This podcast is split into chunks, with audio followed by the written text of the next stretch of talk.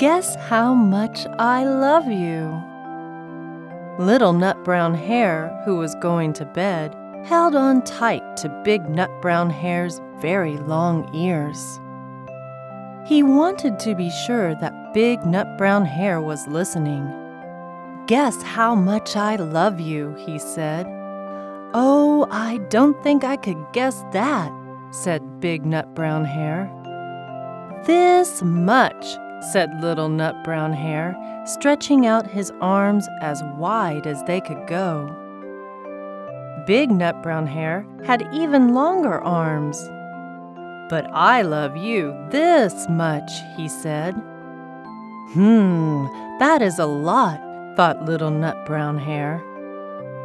I love you as high as I can reach, said Little Nut Brown Hare. I love you as high as I can reach, said Big Nut Brown Hare. That is quite high, thought Little Nut Brown Hare. I wish I had arms like that. Then Little Nut Brown Hare had a good idea. He tumbled upside down and reached up the tree trunk with his feet. I love you all the way up to my toes, he said.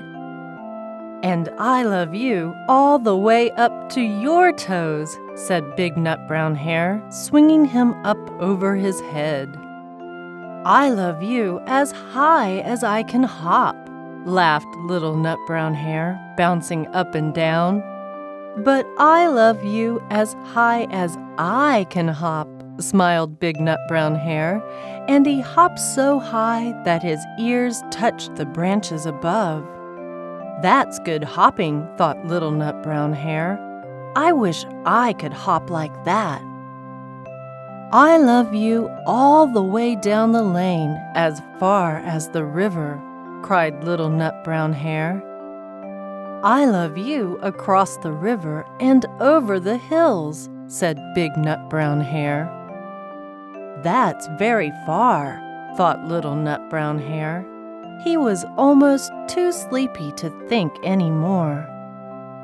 Then he looked beyond the thorn bushes out into the big dark night. Nothing could be further than the sky. I love you right up to the moon, he said, and closed his eyes. Oh, that's far, said Big Nut Brown Hare. That is very, very far. Big Nut Brown Hare settled Little Nut Brown Hare into his bed of leaves.